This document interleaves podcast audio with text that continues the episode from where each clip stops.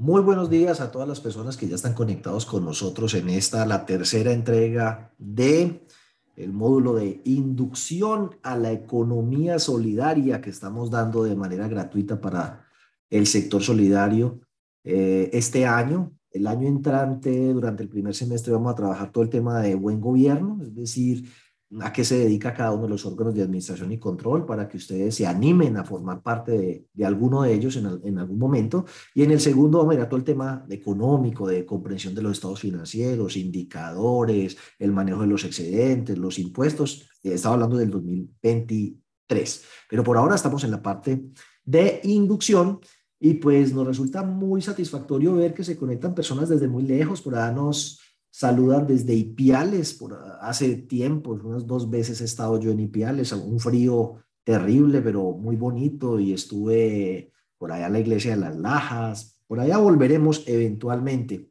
Eh, y bueno, a todas las personas que, que se conectan desde tan diversos puntos de la geografía nacional, es un placer tenerlos aquí y muy satisfactorio para nosotros saber que a través de este medio podemos llegar hasta tan lejos con información que creemos va a ser de la mayor importancia para ustedes. Recuerden que ese curso es gratuito, si quisieran eh, que se lo certifiquen, eso sí ya tendría algún costo, la certificación, eso pues eh, se lo, lo tramitan eh, directamente con las personas aquí encargadas, pero la idea es que esta información quede en nuestro canal de YouTube para que las personas puedan conocer mucho más. Miren, nos están saludando de San José de Guaviare. ¿Cuándo? Yo ni siquiera he ido nunca a San José de Guaviare eh, y hoy estoy en San José del Guaviare y así sea por estos medios. Algún día esperemos eh, físicamente para conocer esa hermosa tierra y todas sus riquezas naturales, pero hoy pues lo hacemos virtualmente y nos le insisto, mucha satisfacción. Esto es algo bueno que nos dejó la pandemia, la posibilidad de servirles de un mejor modo sin las limitaciones de los costos o las distancias. Dicho lo anterior, resulta que la economía solidaria no es un tema solo de filosofía, es un tema pues de números, de inteligencia financiera, de educación financiera. Es decir, eh, el sector solidario, pertenecer al sector solidario es una decisión inteligente y ya lo vamos a ver. Eso combina perfectamente con una necesidad que hoy es imperiosa, que es eh, las capacitaciones en educación eh, financiera, ¿cierto? En educación financiera hay muchísima ignorancia y eso ha facilitado que las personas entonces caigan presas de ofertas que creen que son muy buenas, que les hacen de todo lado y mentira que terminan eh, involucrados con entidades que las explotan, que les cobran tasas de interés excesivas y a través de una serie de prácticas y artimañas se enriquecen a costa de gente que todos los días tiene que trabajar muy duro para ganarse la platica. Entonces, eh, para evitar que la gente siga tomando esas malas decisiones y se retire del sector cooperativo por irse para, o del sector solidario, por irse para los bancos, para eso es esta tercera sesión. Entonces, hagamos algunas reflexiones.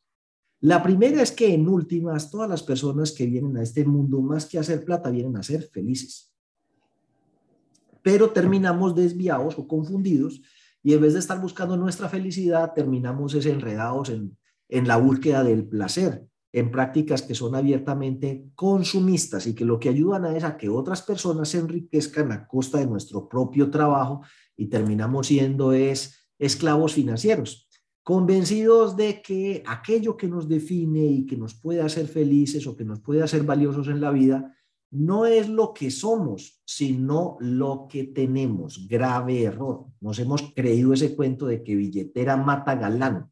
Y el problema es que el que todo, aquel que cree que el dinero todo lo puede, lo puede todo por el dinero, inclusive hacer cosas indebidas.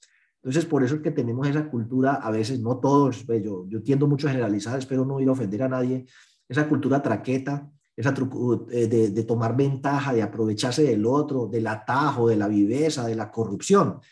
¿Por qué tanta corrupción en Colombia? Pues porque la gente con tal de, de, recibir la plata está dispuesta a, hacer a un lado sus principios, sus valores, la ética, eh, la moral, y simplemente le vende el alma al diablo, todo por plata. ¿sí?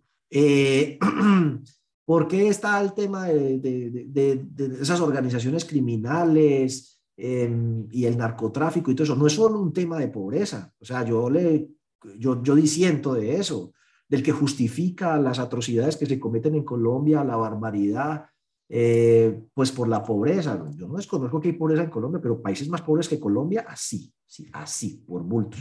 Van ustedes para África y van a ver países eh, muy pobres eh, en, la propia Asia, el propio India, eh, hasta en China, o sea, hay un poco de países de lejos, muchísimo más pobres que Colombia y no tienen los problemas de corrupción, trata de personas, minería ilegal, bueno, todas las cosas que pasan en nuestro país que es, yo he sobremojado.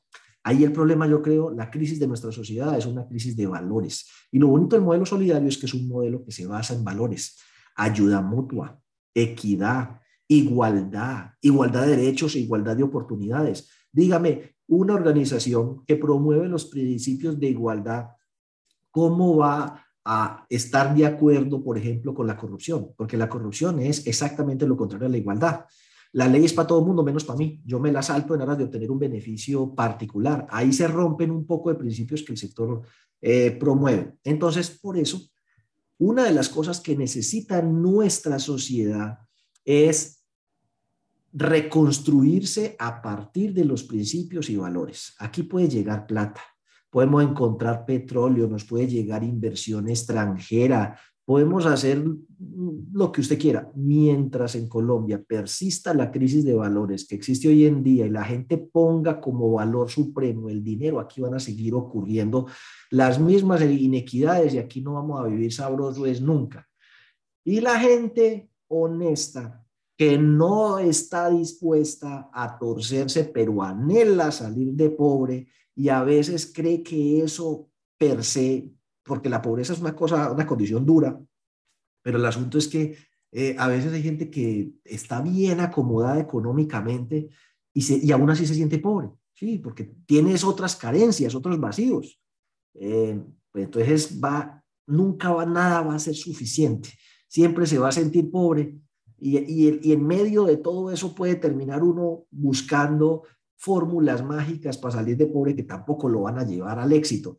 Por ejemplo, eh, no sé, mm, eh, eh, esos temas que hay ahorita de, de, como esotéricos. Sí, pues yo qué pena con ustedes, pero yo soy cualquier cosa menos esotérico. Creer que un baño con un jabón, con una especia, va a alejar la mala suerte y me va a traer, yo francamente no creo en esa vaina. otros pues que, pues más ingenuos, DMG, ¿qué significa DMG? Dios mío, gracias.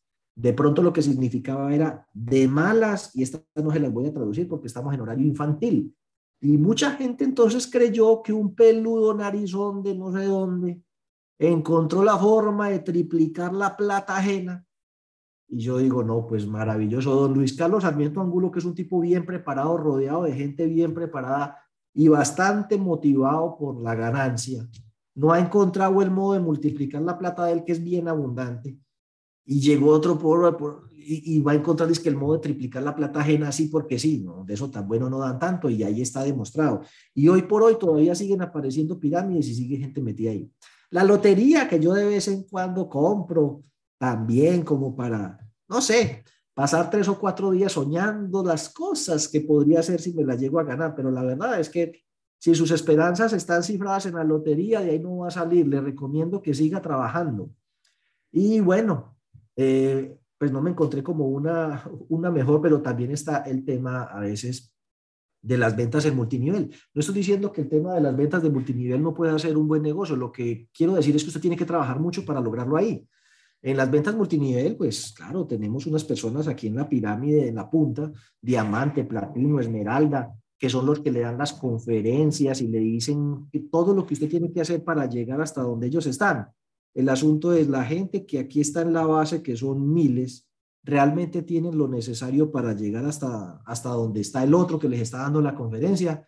Eh, y hay gente que entiende mal la cosa y cree que es que simplemente sentado sin hacer nada y comprando unos producticos, le va a empezar a llegar un cheque en dólares de los Estados Unidos. No, mire, el que llega ya es porque es un excelente vendedor. muy buen vendedor, organizado, con capacidad de establecer una red, de administrarla, de motivar y de capacitar a la gente para que le meta eso plata y esfuerzo. Y pues listo, a esos triunfan. Con la gran mayoría, difícilmente. Ahora, el hecho de que usted no triunfe en eso no significa que usted vaya a ser feliz, que es en última de lo que se trata esto.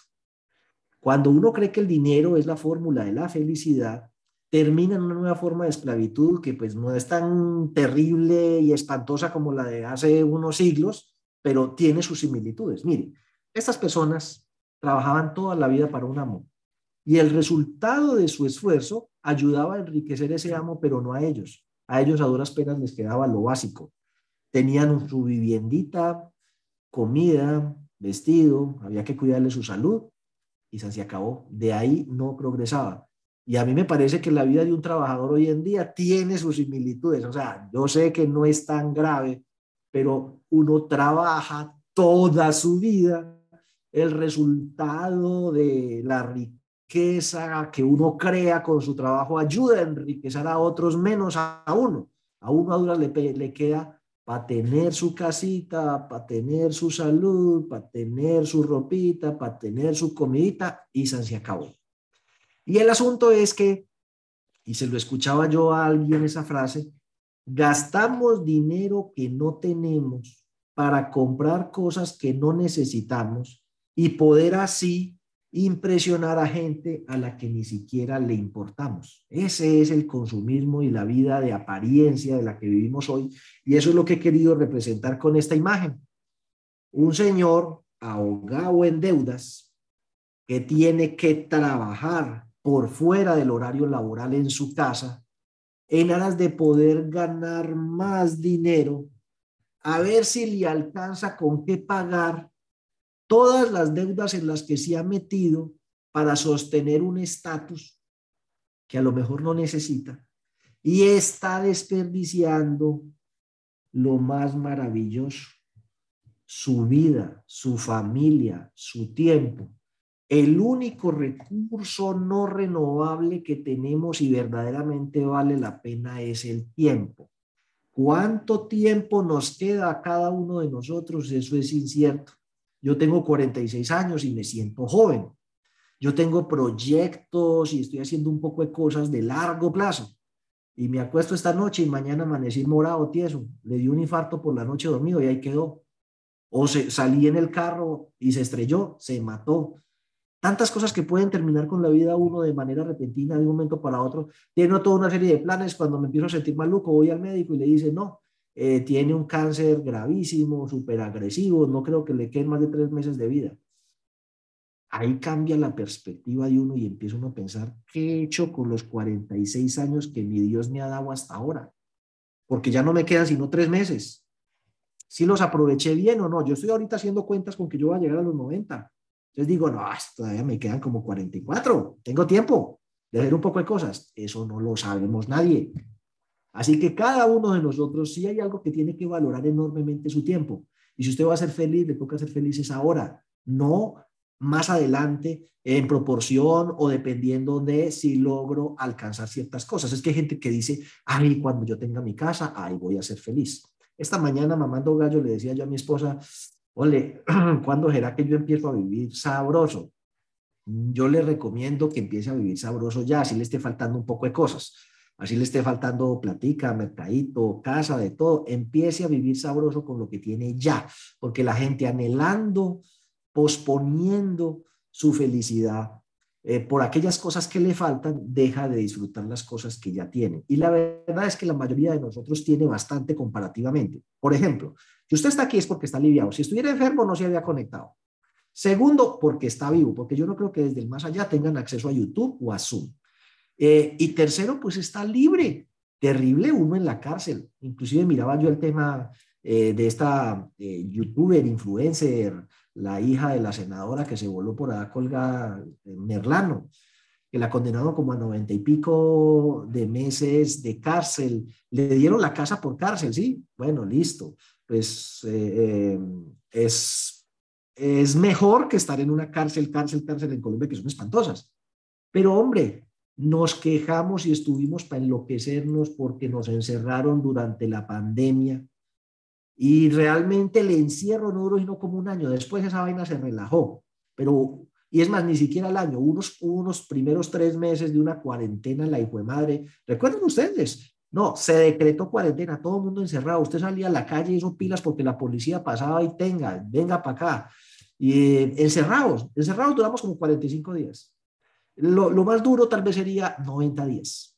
Tres mesecitos y todo el mundo estaba ahí, no, que el estrés, la depresión, la ansiedad, como uña, ¿qué voy a hacer?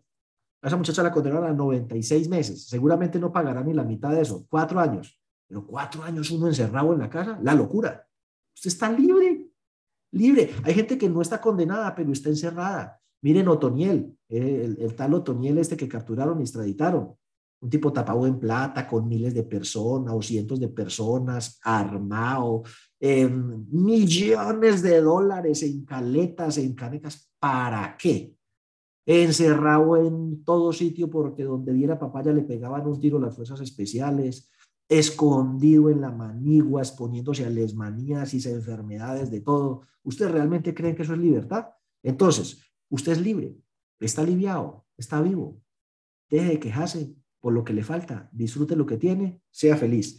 Esa conciencia de lo afortunado que somos nos debería permitir necesitar menos de cosas para poder sentirnos exitosos y realizados. El placer se puede comprar, la felicidad no. Una casa lujosa, eso es placer. Un hogar armonioso es felicidad. Un auto deportivo usted lo puede comprar. La libertad para ir donde usted quiera tranquilo, no. Amigos por interés, mientras usted esté lleno de plata lo van a rodear, pero amigos que cuando usted está en la mala lo visitan y se acuerdan de usted, eso creo que le sobran dedos de la mano para contarlos. Entonces, si usted goza de ese tipo de cosas, ya no es tan pobre como lo creía y hay pobrezas peores que la material. La pobreza mental, gente que en todas partes le dan en la cabeza, o sea, nosotros nos tenemos que avispar. Es que hay gente que es muy ingenua definitivamente. En eso mi mamá me ayudó con tres dichos que me han servido muchísimo y se los comparto. El primero, de eso tan bueno no dan tanto. El segundo, a nadie lo llaman para regalarle plata. Y el tercero, si usted lo invitan a un desayuno gratis es porque usted es parte del menú. Entonces, no seamos tan ingenuos, por Dios. En la calle no hay gente diciendo haz el bien sin mirar a quién, ¿no? En la calle sale a toda hora, todos los días, un poco de gente viendo a ver cómo se gana la vida y eso puede implicar tenerle que vender a usted ciertas cosas. Entonces, lo llaman, ay, lo estamos llamando del banco, lo estamos llamando de la empresa de celulares, lo estamos llamando no sé qué. Si no es una estafa, es para meterle otra tarjeta, otro seguro, otro crédito que usted no necesita, es para darle en la cabeza. O que vean, no, mira, es que quiero reunirme contigo para contarte de un negocio en el que estoy, de un emprendimiento. Miren, hmm, uno, yo, yo cuando me llama así un amigo, yo le digo, uy, hermano, ¿en qué multinivel se metió? ¿Sí? ¿En, qué, en, qué, qué está vendiendo? ¿En qué se metió? Porque siempre esa reunión termina en alguna de esos multiniveles para decirle a uno que se meta, que lo invito, o esa o la otra. No, mira, es que te invito a una reunión este fin de semana en el hotel tal, un desayuno, hermano, no hay desayuno gratis. Allá le van a echar el cuento de que compre un paquete de hoteles o que se meta en una venta de esas multiniveles. Entonces, si hay algo que tenemos que dejar de ser, es ingenuos e invertimos mucho tiempo y dinero en convertirnos en profesionales en lo que sea, contador, medicina, arquitecto, ingeniero. Mucho tiempo y dinero en aprendernos a ganar la platica, pero le dedicamos poco tiempo y dinero a aprender a administrarla bien. Y precisamente no se trata de cuánta plata se gana, sino cómo la está administrando. Hay gente que gana buen nivel de ingreso y vive más pobre que el que gana más poquito. Ahora, hay otra pobreza que es así, pues, dejémosle eso a otro porque pues yo no, no soy quien para hablar de ella, que es la pobreza espiritual, ¿sí? Es gente que tienes un vacío enorme por dentro que lo quiere llenar con dinero y eso, ese hueco, eso sí es un hoyo negro. El que le falta algo por dentro espiritualmente, no importa la plata que tenga, siempre se va a sentir vacío. Entonces ahí sí tiene que buscar ayuda por otro lado. Ahora bien, la idea del éxito que nosotros tenemos es una idea errónea, equivocada, que tenemos de, construir, que de, de construir y volver a construir. ¿Qué se imagina usted cuando piensa en una persona exitosa? Pues ahorita y mucho más con esa cultura bueno, es que no me quiero meter con eso porque entonces ya parezco a mi abuelito que era tan cantaletoso, tan cansón. Pero me voy a meter y con la excusa de ustedes con el reggaetón, con el perreo. ¿Por qué? porque es que esa es una cultura que alaba, en mi opinión, excesivamente lo material. Mire que es un reggaetonero, o la mayoría de reggaetoneros, exhibir lo material. Uy, que ahora tengo millones y tiré plata y los carros y las mansiones y que tengo diamantes y ropa. O sea, esa sí es la exacerbación extrema del materialismo y del consumismo, porque el mensaje que transmiten todos esos videos de reggaetón y los reggaetoneros es que primero todos son una partida de arrancados muertos de hambre que no tienen nada. Él, en cambio, sí lo está logrando. Él es un hombre exitoso porque tiene muchos perreos, muchas mujeres, y entonces se muestran en la fiesta y en la piscina y en la rumba, y champaña y un poco de viejas ahí en bikini, y tiene 20 Ferraris y un yate y un avión privado y tal. Y le cuento que los pelados empiezan a creer la idea de que esa es la felicidad que si ellos no llegan a tener una vida parecida a la de alguno de estos tipos que son sus nuevos ídolos, sus fans, sus modelos a seguir, pues entonces van a ser infelices y tristes. O sea, tenemos la idea del éxito asociado con lo material. O vaina hay que volverla a replantear. A mí me parece que es mucho más sano pensar que el éxito de una persona no puede medirse en función de la cantidad de dinero que acumula en la vida. Mire, mmm, si en Colombia fue, ahorita que están hablando del impuesto al patrimonio, cuántas personas naturales lo van a pagar, no estoy seguro de la cifra, discúlpenme la imprecisión, pero yo no creo que el impuesto al patrimonio lo van a pagar ni siquiera 200 mil personas en Colombia, ni siquiera creo que llegue a esa cifra. De más de 50 millones de personas que tenemos eh, como habitantes, menos del 0.4% tiene un patrimonio bruto superior a los 2 mil millones de pesos, que sería la base del impuesto al patrimonio. Ahora, 2 mil millones de pesos es mucha plata, ¿sí? Yo no los tengo. Pero uno me pone a pensar cuántos son 2 mil millones y ni siquiera es mucho. Por uno ve casas que, la mera casa es que vale 2 mil millones de pesos, apartamentos de 700, 800 millones de pesos. O sea, realmente no es una persona que se tapa en plata. Y entonces, si usted dice, para yo ser feliz, tengo que tener un patrimonio de esa naturaleza, pues yo no creo que usted va a ser feliz. De pronto la DIAN va a ser feliz sacándole plata a usted, pero que usted vaya a ser así muy feliz, que está tapado en plata, no, el, éxito, si lo asociamos al tema del dinero, la probabilidad entonces de que usted sea feliz es mínima, de que sea exitoso, porque ahí está demostrado que por más duro que trabaje, difícilmente va a llegar a tener un patrimonio de más de 2 mil millones de pesos. ¿Qué tal, les propongo yo, si a partir de ahora nos comprometemos a asociar en nuestras mentes la idea del éxito con la idea de la felicidad, que es un estado del alma más interior. ¿Sí? Entonces, digámosle a nuestra mente, a nuestro inconsciente, que somos personas exitosas, no por la cantidad de seguidores que tenemos en Instagram, en Facebook, en YouTube, ni por los likes. No, ¿Qué tan feliz, satisfecho, realizado se siente usted con lo que ha vivido, con lo que ha experimentado? Porque usted llegó aquí en el momento cero, en algún momento del tiempo, no sabemos cuándo, eh, pero eso va a ser seguramente altamente probable entre los 80 y los 100, que chao, hasta ahí llegó. Ahora, muchas cosas podrían interrumpir y acortar eso, pero en condiciones, pues, si no se le pasa nada y usted llega a los 80, usted dice, uy, qué de buena, logré tantas cosas que me pudieron haber pasado, vea, llegué a los 80 y aquí estoy todavía. Eh, Tutankamón no se pudo llevar el sarcófago de oro. La reina Isabel, chao. Aquí quedan los palacios, aquí queda el banco de la reina, aquí quedan las carteritas, los bolsos llenos de plumas, aquí queda toda esa vanidad, aquí quedan los mil millones de dólares que quedan de herencia de ella, una de las mujeres más ricas del mundo. Todo eso quedó aquí. A ella que le dan su ataúdcito a un hueco y está luego. Entonces, si a la final lo más valioso y aquello que nos llevamos únicamente es la experiencia, ¿por qué, nos concentramos, ¿por qué no nos concentramos en que esa experiencia sea positiva, en que sea feliz, en, sentirnos orgullosos de lo que somos como personas, en cumplir metas, sueños, en disfrutar. Alguna vez una persona que yo conozco le ofreció a la novia, precisamente por estas fechas que estamos en amor y amistad, dos posibilidades, porque el hombre no tenía dinero para las dos. Oiga, ¿usted qué quiere? ¿Le regalo un celular o nos vamos para San Andrés una semana? Adivine qué escogió la muchachita. El celular. Ese celular se deprecia, se daña, se le parte el display, se lo roban, se vuelve obsoleto. En cambio, yo todavía tengo fotos de la primera vez que fui con mi esposa a San Andrés hace 26 años. Y cada que veo las fotos lo disfruto y siempre ese recuerdo me acompañará hasta el día que me muera.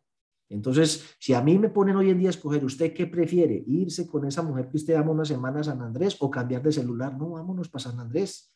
Démosle privilegio a las experiencias sobre las tenencias. Cuando reorganicemos esa idea de lo que es el éxito, pues podemos reorganizar nuestro plan de vida, porque nuestro plan de vida condiciona la forma en que manejamos nuestras finanzas. Entonces, el tener unas finanzas personales ordenadas implica tener también un plan de vida y una idea de lo que es el éxito, la felicidad y la vida también organizada. Arranque por ahí, verá que luego el tema de las finanzas empieza a parecer más claro. Aquellos que no tienen eso tan claro, lamentablemente, empiezan a comportarse como este escarabajo, coleóptero o cucarrón. El cucarrón estercolero. De hecho, ese era el dron de nosotros cuando éramos chiquitos. Eh, Usted ha visto que los pelitos son con una cosa así volando como un dron. Nosotros hacíamos eso con el cucarrón. Le amarrábamos una piolita de hilo de una patica y le íbamos soltando y el cucarrón volaba. Eso era un dron. y el control remoto era una piolita de hilo. Ahora bien, ese cucarrón no sabía para dónde iba. Pues una cosa bien curiosa de ese cucarrón es que eso choca contra todo, rebota. Eso si no le pasa nada, cae patas arriba y mueve las paticas así y uno lo ayuda a voltear y él sigue dándose golpes contra todo. Y en su vida, pues arma bolitas de estiércol y cuando tiene una bola de estiércol suficientemente grande, ya está preparado para tener su cucarrón y cucarroncitos. Y yo digo, hay gente que vive así parecido a este. Va para cualquier lado, no tiene un plan. Con lo que se encuentra se estrella, rebota, se para y sigue rebotando y dando tumbos en la vida. Entonces, las personas que tiene cuatro hijos, tres embargos por alimentos, dos divorcios, con la última está aburrido, eh, y no tiene casa, no tiene carro, no tiene nada, está lleno de deudas, problemas de alcohol, problemas de salud, problemas de todo. Y a los 45 años dice, uy, no tengo que sentar cabello, ¿ya para qué? Ha desperdiciado toda la juventud, 30 años eh, dando tumbos. Eh, entonces, tener un plan. Y las bolitas de estiércol, pues son los problemas en los que se meten. Problema tras problema tras problema. No sé si ustedes conocen a las personas que uno se las encuentra y ahí viene fulano de tal, no le dan ganas hasta de esconderse. Porque sabe que el tema de conversación, cada que lo encuentra, ¿qué más? ¿Qué hubo? ¿Cómo estás? Y no, bien, Ahí como cuando usted era pobre, ya por ahí empieza mal la conversación y eso es de quejas y quejas y quejas. Esa gente que tiene esas malas energías, la gente empieza como a hacerle, no, bueno, yo por qué me la paso tan solo, nadie me quiere, todos me odian, mejor me como un gusanito. Puede ser en parte responsabilidad eh, de uno, porque pues la gente quiere estar junto a personas que le irradian esos sentimientos y esa energía positiva. Y si uno está pues eh, a toda hora... Eh, pues como en problema tras problema tras problema, pues como que antes aleja eh, aún más las personas. Póngale cuidado para que haga usted mismo su autodiagnóstico. ¿Es usted como el Dolorán? ¿Presta frecuentemente dinero con amigos y familiares o hace avances de la tarjeta para llegar a fin de mes? Al día siguiente del pago ya no le queda sino lo del transporte. Eh, ¿Le han bloqueado ya la tarjeta dos veces este año por falta de pago? Ha ido donde un gota gota, paga diario, prestamista, siente que sus ingresos no le permiten tener la vida que usted se merece, pues déjeme decirle que este, este, este y este son problemas reales. Esto solamente está en su mente. El nivel de ingresos no puede condicionar el nivel de experiencia o de plenitud con el que usted vive la vida. Eh, yo he visto muchísimos casos de gente que vive en condiciones francamente paupérrimas. Y usted los ve a toda con una sonrisa, con una felicidad, agradecidos con la vida. Y usted ve ricos que se suicidan, que se pegan un tiro, que tienen problemas de alcohol y drogadicción, porque tiene una realidad, eh, estoy muy afectado, estoy en crisis, y el problema no es de plata, están podridos en plata, ¿sí? Entonces la plata no necesariamente tiene una relación proporcional y directa con la felicidad y el nivel de realización de cada uno de nosotros en la vida. Lo que sí es cierto es que hay que organizarse hoy más que nunca en el manejo del billete. Antes usted se pensionaba a los 50 años con el seguro, hoy eso es incierto, tanto que lo van a volver a revolcar. Solo Dios sabe qué va a salir de ahí. Así que lo mejor es que usted tenga un plan B y le recomiendo que su plan B, parte de su plan B sea asociarse a cooperativa o fondo de empleados. Porque en una cooperativa o fondo de empleados, mal que bien, todo mundo obligatoriamente tiene que ahorrar 10 mil, 20 mil, 50 mil, 100 mil, no sé, lo que sea. A la gente eso le parece algo malo. Yo le diría todo lo contrario, es bueno que lo obliguen a ahorrar. Vaya, pregúntele a una persona, colombiano trabajador, que no esté asociado a una cooperativa fondo mutual, cuánto tiene ahorrado además de lo que tiene en el fondo de pensiones. ¿Qué le va a decir? Cero pollito rayado. En cambio, vaya, pregúntele a ese trabajador de la empresa o ese independiente que es asociado a una cooperativa fondo o mutual, que desde que entró dijo lo primero que voy a hacer es asociarme a la cooperativa. Y usted que no, yo llevo aquí trabajando 20 años. ¿Y la pensión qué? Pues no sabemos cómo salga. Pero por si las moscas, ese mismo tiempo llevo yo asociado a la cooperativa, ya tengo 50 millones, 40, 30, 20, 80. Hay gente que tiene plata importante en las cooperativas y esa plata le va a servir para varias cosas. Primero, supongamos que llegó el momento de la pensión y la pensión no era lo que usted esperaba y eso le va a pasar a la gran mayoría. Mire, aún con las reformas que pretenden hacer, usted puede llegar a tener un ingreso base de cotización de 5 millones. Sí, pero eso al final le sacan es un promedio. Primer golpe. Segundo, eh, a usted no le van a dar el 100% del promedio. Le van a dar, por ejemplo, el 75% del promedio. Y ahora le quieren poner un límite. Entonces, así de entrada, si usted se gana 5 millones y resulta pensionado con 3 millones, Demos gracias al Señor, demos gracias. Dese por bien servido. Tres millones. Listo. Y si usted no se ha acomodado para vivir con esos tres millones, va a pasar problemas porque de entrada son dos millones menos de base. Pero hasta ahí no han, no han, terminado las angustias. Usted aquí recibía disque prima de Navidad, prima de antigüedad, bonificación, horas extras, dominicales, festivos, comisiones por cumplimiento de ventas, 12 salarios, pensión y cesantía. ¿A qué va a recibir? 13 mesadas, punto. Llórelo, eso es todo. Se supone que usted a esa edad ya sacó los hijos adelante, ya tiene su casa propia, ya, ya carro mide bien. ¿A qué quiere manejar carros? Usted lo que necesita ahorita es caminar, usted no vaya afán, usted tiene tiempo, tiene el resto de la vida, que son todavía como 40 años más, y ya no tiene el afán de llegar a las siete y media en medio de un trancón. Camine, hermano, ya no necesita ni el carro. Entonces usted no necesita todo ese poco de plata, pero puede ser que a uno lo coja la tarde para todo eso y dice, bueno, menos mal yo tengo 20, 30, 40, 10, 15 millones de aportes y ahorros, en ese momento los voy a retirar. Pues ojalá no, pero si le toca, le toca. Y con eso va a cubrir ese déficit entre lo que ganaba antes y lo que va su, su pensión mientras logra reacomodar su vida a la nueva situación. Caso uno. Caso dos, no, pues le cayó el ingreso y usted estaba lleno de deudas. Si no tiene deudas con la cooperativa o fondo, pues saca la plata y paga deudas. Si tiene deudas con la cooperativa o fondo, bueno, se retira, cruza, si le queda algún saldito, reestructura. Eso es muy fácil en el sector solidario, en el sector financiero es una pesadilla. Lo van a boletear en todas las centrales de riesgo. En el sector solidario eso no pasa. Pero bueno, uno dice, listo, me mermó el ingreso. Pero afortunadamente yo tenía un capitalito, un plan B, pagué algunas deudas y esas cuotas salieron y me pude acomodar mejor. El que está en el sector cooperativo tiene un plan B y hasta un C, pero el que no es deudor de Bancolombia, al otro día de que se pensiona y el ingreso le baja, ya entra en mora y de ahí para adelante, mejor dicho, si le van a quemar el teléfono. ¿Qué hubo? ¿Cómo es que va a pagar? Porque lo que hacen los bancos y las empresas de celulares, eso no es cobranza, eso es acoso. Lo llaman de día, de noche, al mediodía lo llaman personas, lo llaman máquinas, porque eso es lo más rentable, por una máquina que le marque uno cada cinco minutos a joder. a dejarle mensajes en el celular, a decirle que lo van a mandar a coro jurídico, que lo van a reportar a la central de riesgos, que le van a sacar las agallas, que le van a sacar los ojos, que le van a cortar las orejas y la nariz y no paga.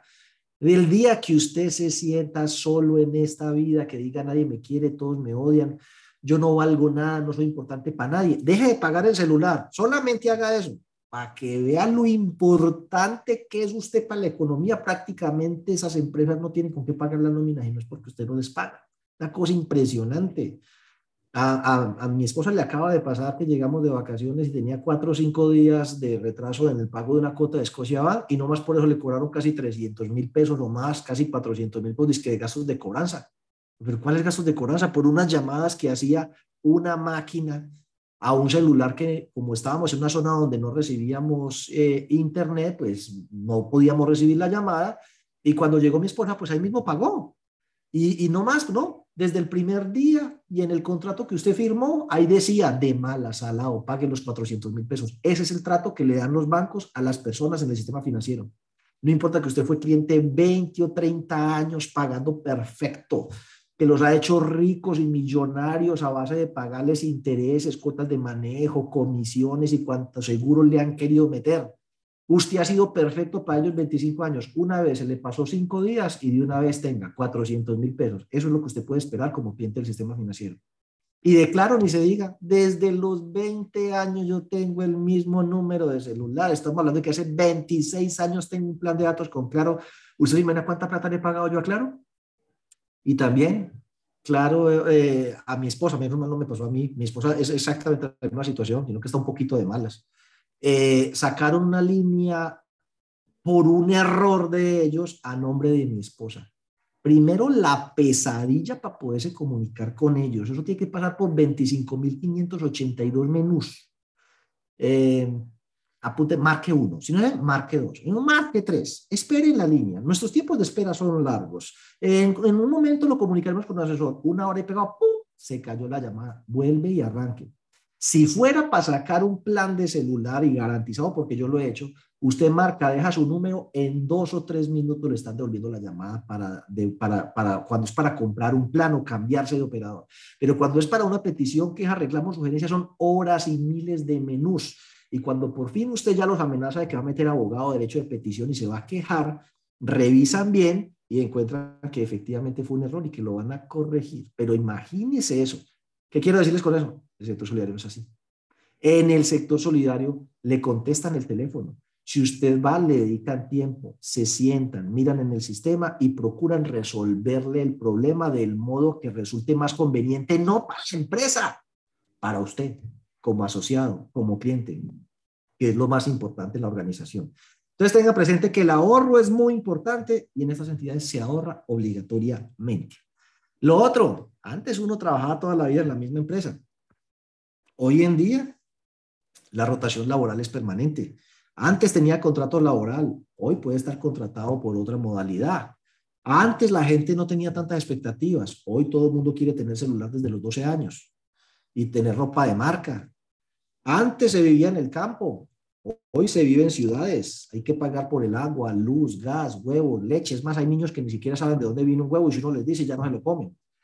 Antes con un bachillerato usted estaba del otro lado, garantizado el trabajo. Hoy ni siquiera profesional tiene garantizado que va a trabajar o que se va a ganar eh, mucho dinero. Entonces, a pesar de que el mundo ha cambiado tanto en cuanto a las garantías, hoy es más incierto, más inestable. Irónicamente, la gente ahorita ahorra menos. Es decir, hace 30 años que estaban más seguras las condiciones futuras de vida de los trabajadores, por lo menos, eran más proclives a ser parte del sector cooperativo del Fondo de Empleados de la Mutual. Hoy en día estos jóvenes es muy difícil convencerlos, les parece frondio, o sea, eh, o sea, no eh, meterse al fondo de empleados o a la cooperativa o a la mutual, porque eso no está como a, a su nivel, les parece más cool eh, da vivienda, Colombia, Citipan, Scotiabank, ¿cierto? Y la verdad es que justamente allá es donde más costoso les va a salir muchos productos, pero justamente allá es donde no van a ahorrar nada y justamente allá es donde van a intentar venderles más eh, necesidades que ni siquiera tienen. Entonces ya lo van a llamar, ay, ¿por qué no te compras tu carro? ¿Por qué no tienes ropa de marca? ¿Por qué no te vas de vacaciones para las islas griegas? Remodela tu casa. Sal de esos electrodomésticos porque la idea es tener la máquina del consumismo permanentemente activa. Desecho, trabajo, me endeudo, compro, pago las deudas. Y realmente, pues entre otras, la Barbie es exactamente como ese prototipo. La Barbie es una mentira. Eh, mire, ¿qué mujer permanece toda la vida joven, bella y flaca? Ninguna.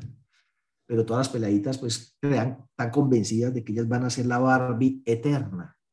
La Barbie tiene tiempo para salir de rumba con las amigas, plata para estar comprando ropa cada ocho días, tiene finca, tiene pony, eh, pelea con el novio por las cremas, porque el novio le las cremas, eh, tiene vehículo propio, ya no vive con los papás. Yo no veo que la Barbie viva en una piecita con los papás, ¿no? La Barbie tiene su propia casa completamente amoblada y todo combina, no es como la de uno que nada combina. Gracias, doña Felia.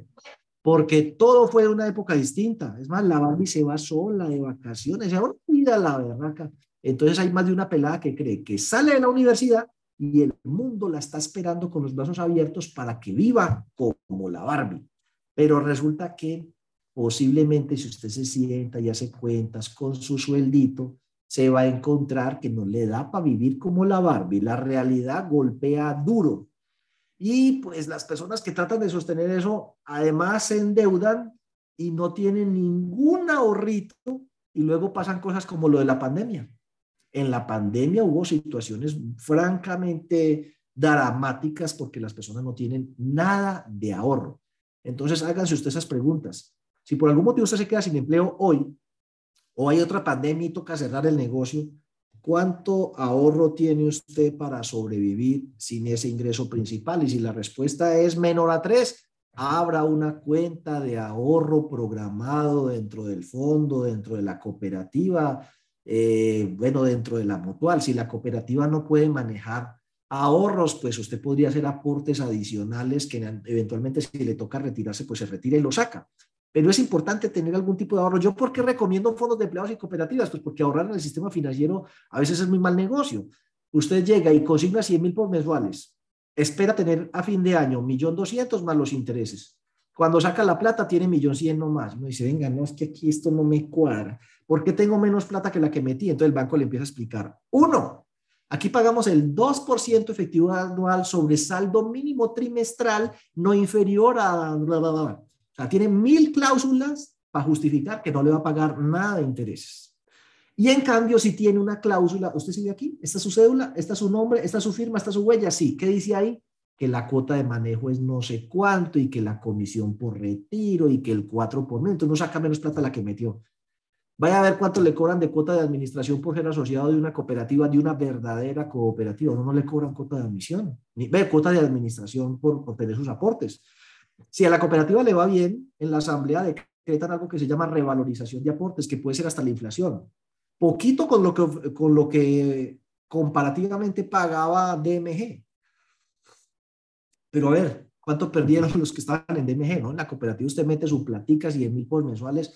Por salado que esté, a final de año tiene millón doscientos y le devuelven millón doscientos. En muchos casos la cooperativa hasta ella misma asume el 4 por mil y no le cobra cuota de manejo y si está de buena le abonan la inflación.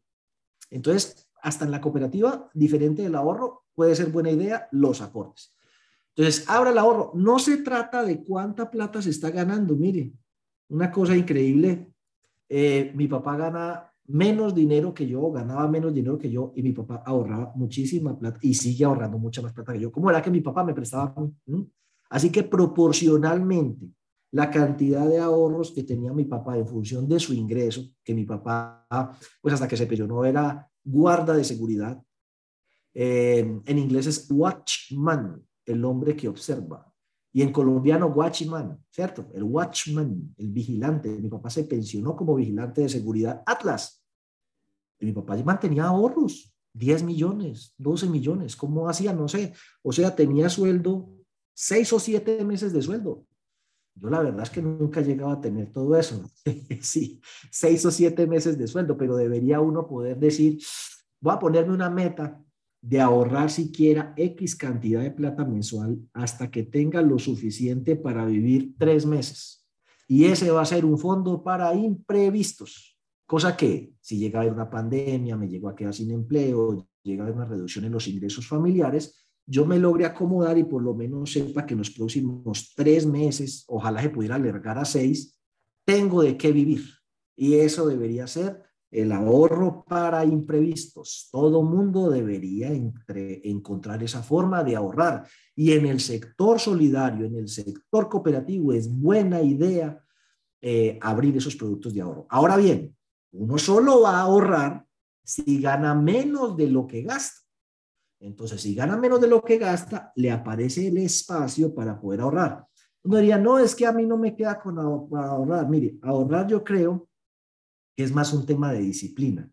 Porque si usted le pregunta a una persona del salario mínimo, pues obvio que no tiene con qué ahorrar. Y vaya, pregunte cuántas personas de salario mínimo son asociados de las cooperativas y de los fondos de empleados y todas aportan entre el 2 y el 5% de su salario mensualmente y no porque le sobren, por convicción, por disciplina. Y esos ahorros o el crédito tiene que servirle para invertir en activos. Alguno de ellos, el más importante, tal vez la vivienda. Entonces, no importa cuánto crezcan sus ingresos, los gastos no van a alcanzarlo. Así que el único modo de construir patrimonio es aprender a vivir con menos de lo que uno se gana. Lo que le sobra es su capacidad de pago, capacidad de pago que puede utilizar o para pagar créditos o para ahorrar y que ojalá ambos constituyan patrimonio de largo plazo. Entonces, hasta ahí unas ideas, eh, unas ideas para resumir lo que llevamos hasta ahí. La primera, de ese gusto, sí, pero no crea que esa es la felicidad, ¿sí? La felicidad es otra cosa. Quiérase a usted mismo. Aquellas personas que tienen una fuerte autoestima, pues necesitan menos cosas para sentir que son alguien. En cambio, las personas que tienen problemas de autoestima se sienten muy chiquitos entonces compran un carro grande.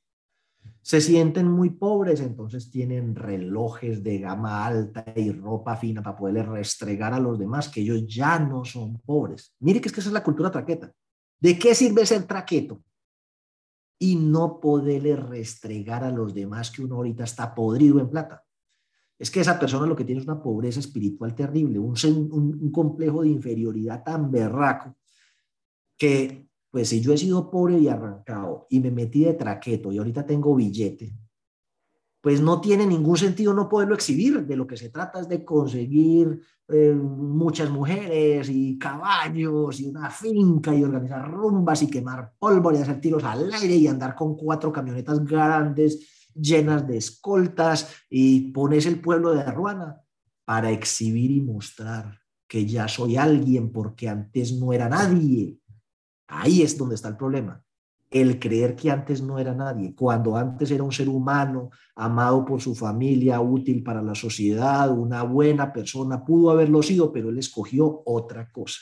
Y ese camino que escogió, que no creo que lo vaya a llevar a la felicidad, pero en cambio sí lo va a llevar a la muerte o a la cárcel, pues hubiera podido evitarse si hubiera tenido una mejor idea de sí mismo, una mayor autoestima.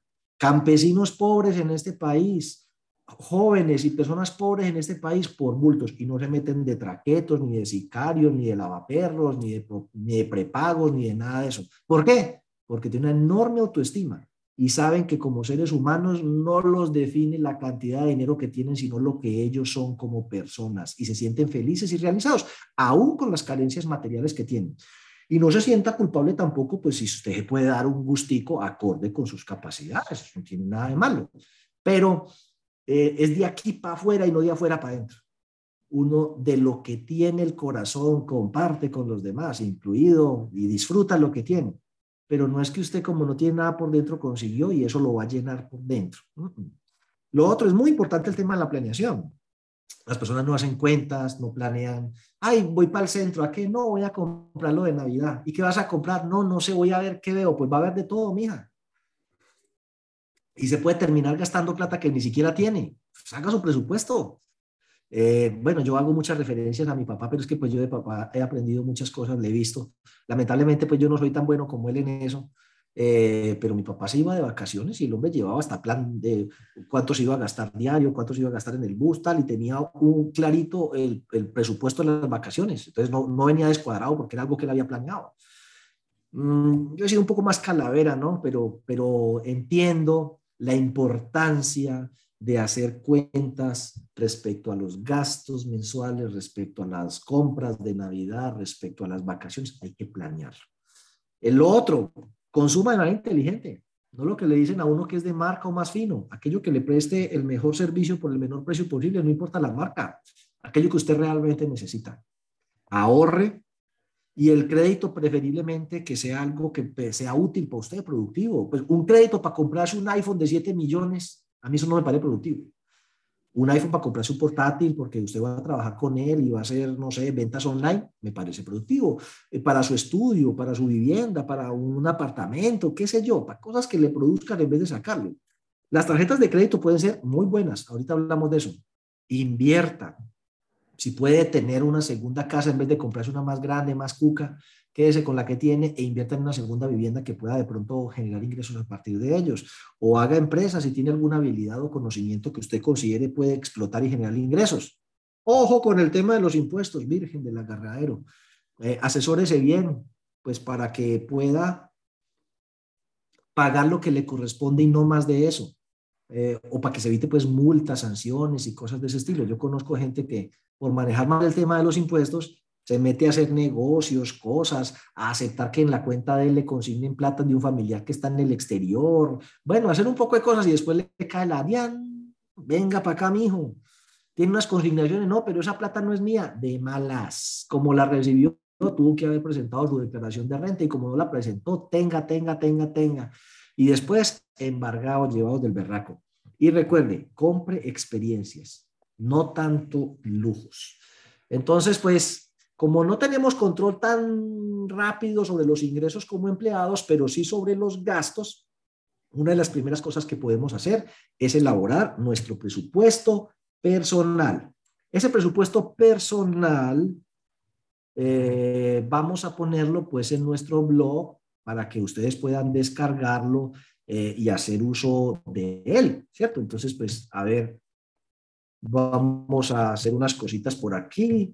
Eh, a ver si, si logro hacer un ejercicio breve de un presupuesto, que es lo que uno debería hacer, y estamos a tiempo. Mire, estamos en septiembre, eh, con una inflación espantosa. La inflación este año es del 11%, ha subido la energía, ha subido eh, los alimentos.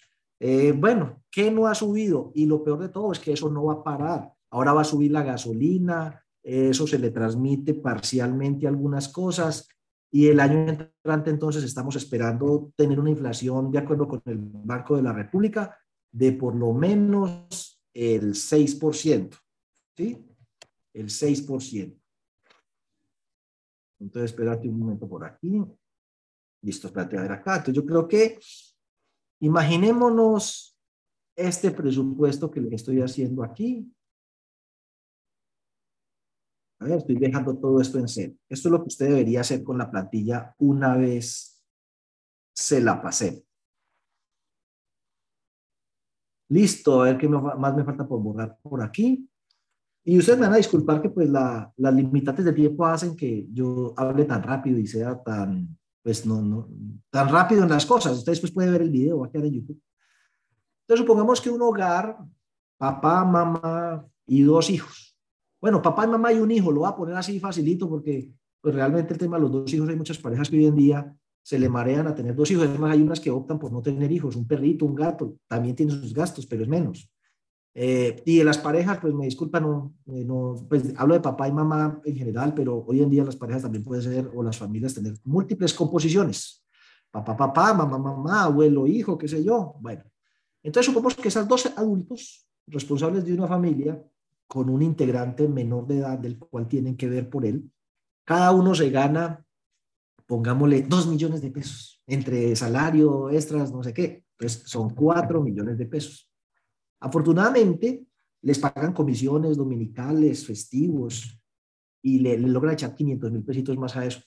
Entonces tienen prima y obviamente pues las cesantías. ¿sí o no? Las cesantías.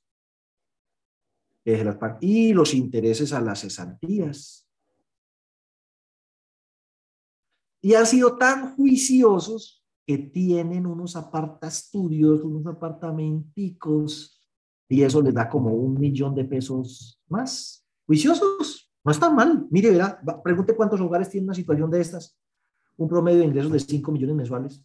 Entre salario y los dos tienen empleo. Ya, tener empleo en este país, asalariado, con toda la seguridad social, con todas las prestaciones, y tener además un ingreso complementario, está hecho. Ese ni siquiera es clase media. Para el DANE y para el ministro de Hacienda, eh, para el presidente, para todo el mundo, mijo, usted prácticamente es clase media alta. Yo sé que el que se gana esa plata no, está de acuerdo conmigo, pero en Paldane, Paladian, usted ya coronó. No pida más de ahí, no pida más de ahí. Es más, creo que ahí ya le toca pagar impuesto de renta. Bueno, pero empiezan las cosas. ¿Cómo te parece, mi querido amigo, que tanto sobre este como este vas a tener que pagar el 8% de seguridad social. Entonces uno dice, no, eh, me va a meter en la prepagada, ¿sí? No, entonces la prepagada para tres son 750 mil pesos. Ok. Ay, el niño, si se me enferma, yo quiero que me lo vengan a ver, me va a meter en EMI, 45 mil pesos. Un seguro de vida porque pronto me llego a morir y quiero que al niño le quede algo, 50 mil pesos, ahí le dan 50 milloncitos.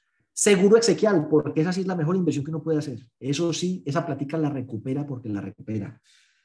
Y es más, vamos a hacer uno que sea entierro tipo Reina Isabel. Sí, Queen 2.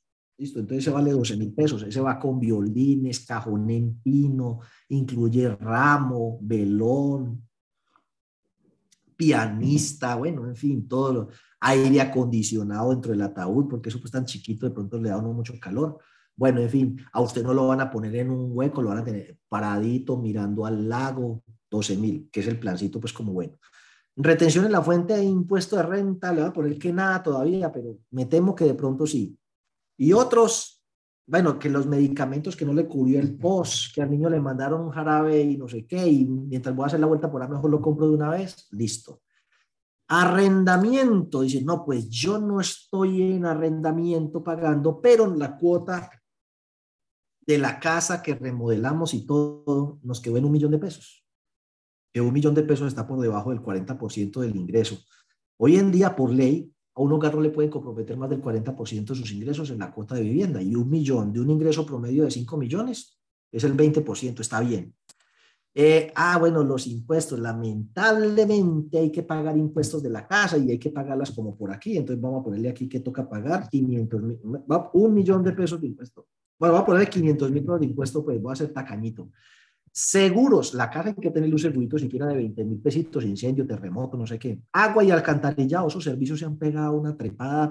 Supongamos que usted vive en un estrato 3 y entonces agua y alcantarillado le va a poner 100 mil pesos. La electricidad, esa se ha subido como el 30, 40%, una cosa brutal. Sí, el tema de los, eh, se ha subido muchísimo. Entonces voy a ponerle en electricidad 250 mil pesos. Nada de aire acondicionado. Gas, bueno, ahorita es que lo vamos a importar. Eh, entonces, pues si ahorita está caro, no sé cómo ir a hacer después cuando toque importarlo. Pero digamos que aquí se gasta 50 mil pesos en gas. Es más, 35 mil pesos, pues para que no digan es que estoy... Telefonía fija internet, eso ya es una necesidad básica porque el niño tiene que hacer tareas y a todo es internet y entonces que el wifi. Entonces compramos un placito de 100 mil que incluye teléfono, wifi y telefonía esas, eh, pues prepagada, cable. Mantenimiento de la casa, ah, eso lo hace usted. El mercadito, no, pues ahí sí son tres. Pongámosle un milloncito de mercado, ¿sí? Que eso incluye toallas higiénicas, papel higiénico, uso del hogar, eh, uso personal, el jabón, el desodorante, todo, todo, todo lo que usted le echa al carrito. Para tres personas, un millón al mes, listo. Otro, dejémoslo así. Ropita y calzado. no, pues que esa vaina no es todos los meses, eso, mijo, en diciembre, lo que alcance con 2 millones para 3, con la prima y listo. Así que cuide la ropa. Ok. Cabello y uñas, no, eso sí toca por lo menos 30 mil pesos al mes. Al menos para ella. Uno mismo se las come o se las lima, pero al menos para ella que le hagan su manicure, su pedicure. Gimnasio, no, toca salir a tropatar por aquí, por el barrio. Eso. Servicio público. Entonces ya un hogar de este nivel de ingreso, que para el daño usted es rico, pues uno dice, no, yo, ¿qué servicio público ni qué ocho cuartos? Yo tengo carrito, aunque sí que meterle quiera 50 mil pesos porque el día de pico y placa figuró Didi o, o bicicleta o algo. O comprarse una moto. Pero vamos a hacer esto. Resulta que hay que pagar la cuota del carro. Y nosotros estamos pagando 500 mil pesos de cuota de carro. Mire, ¿cuánto es 500 mil pesos de cuota de carro? FX. Si me prestaran, espérate, veréis todo valor actual. Si me prestaran una tasa del 0.8% para el vehículo que está regalado y me diera 72 meses de plazo pagando 500 mil pesos, valor futuro cero, Malo, malo, el crédito de vehículo fue por 27 millones de pesos eh, y usted se compró, eh, digamos que el otro carrito lo vendió en 23 y se compró uno de 50. No es pues que la nave tal y pascual, un vehículo de 50 millones, cómodo, familiar, pues ustedes tres, chévere. Los impuestos, pues, ¿qué le vamos a hacer? En mayo toca pagar 500 mil pesos de impuestos. Eh, el SOAT, ah, pues va Entonces supongamos que ese SOAT nos quedó aquí para junio también. El SOAT, no sé, 350 mil pesos. El seguro contra todo riesgo, ¿no? Pues se toca comprarlo aquí mismo. Y ese seguro contra todo riesgo, malo, malo, malo, le sale millón trescientos cincuenta mil. Y un seguro muy barato, pues, dentro de la póliza colectiva del fondo o la cooperativa que tiene menores precios. Es otra ventaja. El SOA se lo venden en la cooperativa o en el fondo eh, y tienen la póliza colectiva y entonces se la van descontando por coticas, pero ahí la voy a meter de un solo riendazo. Listo. Y tiene un descuento especial. Gasolina, ahora la van a subir. El galón puede quedar entre los 15 y los 20 mil pesos en cuestión de dos a tres años. O sea, el doble de lo que está hoy. Cójase fino. Entonces, bueno, eh, eh, el que quiere tener carro, pues así le toca o ese patineta eléctrica o bicicleta, pero si va a tener carro y es de gasolina, prepárese por un incremento del precio de la gasolina a corto plazo, de aquí a finales del año entrante, del 50%. Entonces, si son 15 mil pesos del galón, el carro se tanquea con 10 galones. Sí, puede ser 10 galones. Y dura apenas una semanita porque yo tengo que llevarla a ella, llevar al niño, me voy para el trabajo, de regreso recojo, volteo, bueno. Se me va una semana, se me va en una semana y son cuatro semanas, son mínimo 600 mil pesos de gasolina de mantenimiento, ¿no? Pues es que mantenimiento, un carro, mire, eh, hay que pagarle que los cambios de aceite, mm, bueno, que, el lavado, eh, un lavadito de un carro, mire, vamos a ponerlo aquí así. ¿Cuánto vale lavar un carro? 20 mil pesos. Un lavado semanal al mes serían como entre 80 y 100 mil pesos de lavado. No, yo lo voy a lavar, listo. Eh, cambios de aceite y todo eso. Le voy a poner 100 mil pesos. 100 mil pesos, 50 mil pesos, eso que estoy siendo muy tacaño. Ese carro no le baja de millón doscientos al año entre pastillas, frenos, aceite, eh, y vamos a ponerle aquí 20 mil pesitos al tipo que usted tiene que dar dos mil pesitos. Donde usted parque el carro le sale un tipo con un cartón y un, y un dulce abrigo. Y ahí donde usted, eso no se lo va a cuidar, pero ahí donde usted no le dé los dos mil pesos y le aparece rayado, le roban el espejo, de todo. Bueno, entonces la educación, matrícula, ¿no? Yo lo voy a meter en un colegio privado al niño, ¿sí? Entonces ahí a la matrícula es por aquí como entre junio y julio y eso son como 500 mil. Un colegio eh, privado sencillito, ¿no? La mensualidad, no, allá vale 500 mil pesos. El transporte, no, yo lo llevo. Lonchera, mm, le vamos a dar, eh, ¿qué será, hombre? Le damos 5 mil pesitos diarios, yo no sé para qué alcanzará, pero 5 mil pesos eh, y son 21 días al mes. listo. Extras, ah, eso sí le salen a uno que es que tiene que comprar la boleta de la ternera, que van a ayudar a no sé quién. Ah, bueno, y me faltó por aquí en otros que uno por aquí tiene que comprar útiles escolares y uniformes. Le voy a poner 500 mil pesitos y creo que estoy siendo muy tacaño, eh, pero ahí se va 500 mil pesitos mínimo en lo que es uniformes eh, y útiles escolares. Servicio doméstico, no. Pues hay una señora que viene y nos ayuda como medio tiempito y ahí le damos cualquier cosita medio informal, arriesgamos una demanda. Viene uno o dos días a la semana, nos ayuda a planchar y le pagamos el día. Entonces, ¿el día cuánto valdrá? Francamente, no sé, 60 mil pesos. Por los 12, 120, y por cuatro, o sea, dos días a la semana, son 120, serían como 480 al mes. Le voy a poner 600 mil pesos por si las moscas. Celular, dos plácitos de 35 mil, 70 mil. Vacaciones, ah, sí, señor. Por aquí entre julio y agosto salimos a unas vacacioncitas, nos vamos los tres para el eje cafetero, sí, lo más baratico que se pueda, de a 600 mil pesos por persona. Nos vamos en el carro. Yo creo que con dos millones de pesos, un plan sencillito de una semanita. Eh, en Semana Santa, bueno, nos vamos de puentecito de Semana Santa para una cosa cerquita, 500 mil pesitos por un familiar.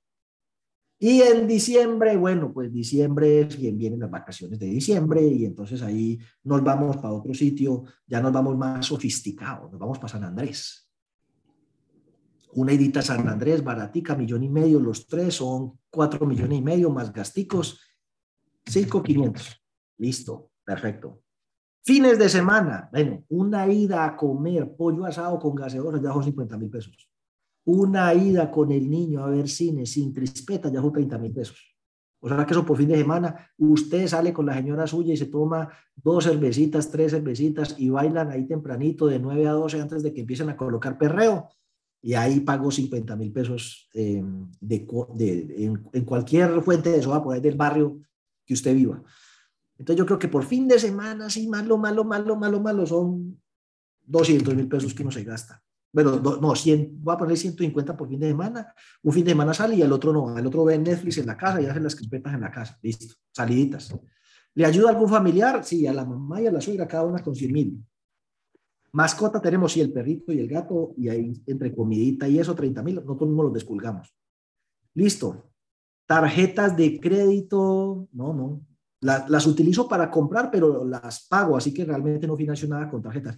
Tengo un crédito de consumo por ahí que estoy pagando 300 mil, un crédito de libranza que estoy pagando 500 mil, y el crédito de vehículo ya lo metí por allá eh, arriba. Es, es más, le voy a meter aquí, para que en últimas 500 y 500. Listo. A ver, tan y tan. Y obviamente está asociado a la, bueno, y no está asociado a la cooperativa fondo, nada. Entonces vamos a ver este cómo va.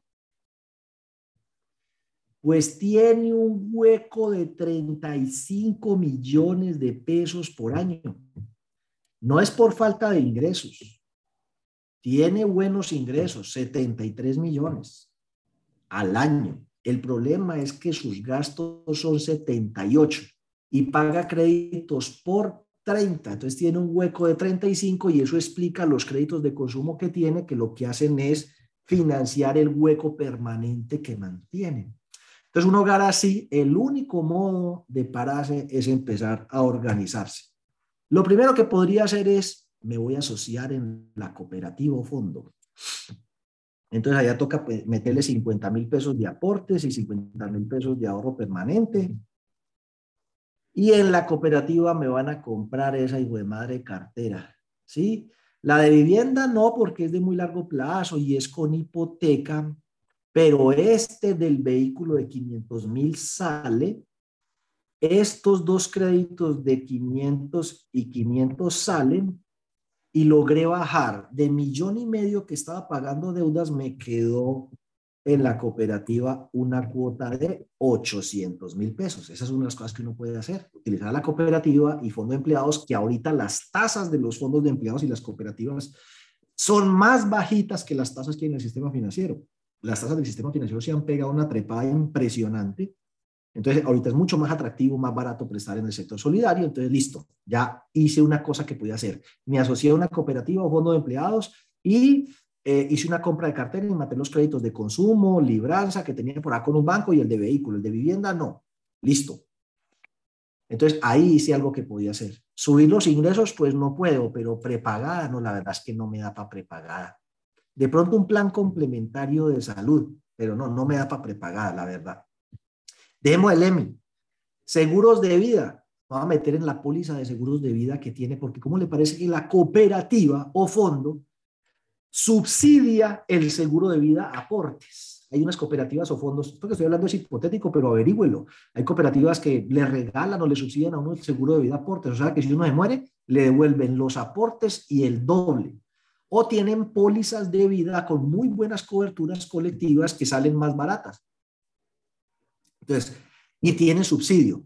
Por ejemplo, hay entidades en las que le regalan a usted el servicio exequial o se lo subsidian, parcial o totalmente, o sale mucho más barato. Entonces le va a poner 6 mil pesos al servicio exequial y 30 mil pesos al seguro de vida. Listo.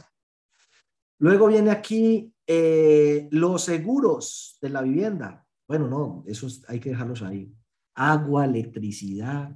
Bueno, supongamos que usted se pone a mirar y cambia los bombillos por LED, y empieza a mirar a ver cómo hace para ahorrar más electricidad y agua, bueno, el gas ni modo, el mercadito, pues tocará mucha pepa, poca carne y con un huevo hacer perico para tres. Y de pronto lo mermamos a 900 mil. Y eso que no creo que sea más de ahí con la inflación como está. Cabello y uñas, no, nos lo arreglamos aquí mismo al niño es el único que toca llevar a peluquear, es el que 15 mil pesos lo peluquean. De resto, uno le regala el día de amor y amistad. Hoy es un buen día. Le regala a su esposo una máquina de peluquear para que él se peluque solo. Eh, listo, entonces ahí está. O ella lo peluquea uno. Aquí las cosas mías me ha peluqueado. En pandemia me peluqueó y los primeros videos salí con el peluqueado que me hizo. No, no fue muy exitoso ni el video ni el peluqueado. Servicio público, bueno, sí que dejarlo impuestos, gasolina. No, pues es que la gasolina siempre va a subir, mantenimiento ni modo. El colegio, no, tocó meterlo en colegio privado. Ve, público, eso nada que hacer. Ahí creo que ya no hay que pagar ni lo uno ni lo otro, ni matrícula, ni mensualidad. Creo que eso no hay que pagarlo. Francamente no sé. La loncherita, pues sí toca darle para que compre allá. Y extras, no sé. Listo, y dejemos el resto así, útiles, escolares y uniformes. Servicio doméstico, bendito, ¿no? Le toca remangarse, mi hijo, y ayudar con el oficio, aprender a planchar, barrer, colaborar con lo del niño, porque eso está saliendo muy caro, servicio público. Celular, un solo plan de 35 mil y el otro, el minuto de Dios, me marca, yo le devuelvo la llamada. Fines de semana, no saben, me tocó bajarle. Vamos a bajarle a 200 mil pesos, pero no mucho porque se trata de tener experiencias, de ayudarle a la familia, pues cómo le vamos a recortar eso. Y el perro y el gato, pues ya le cogimos cariño, ni modo de salir de él.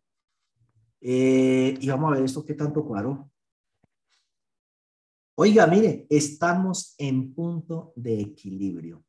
Y este ejercicio que estamos haciendo aquí, pues es parte del ejercicio que todo hogar necesita hacer, porque las decisiones que uno no tome, otro las va a tomar por uno. Ahora, pues a lo mejor si tiene activos, si tiene que venderlo para salir de deuda, bueno, eso son cosas ya que cada uno decía. Otro día profundizamos más en esos temas.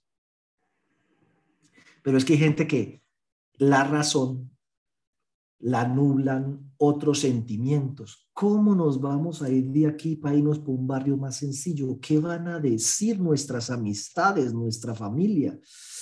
Yo sé que es duro, sí, pero imagine que una, una persona se queda sin empleo tiene una vivienda que vale 350 millones de pesos, debe 150 millones de pesos y entonces simplemente se atrasa con esa deuda.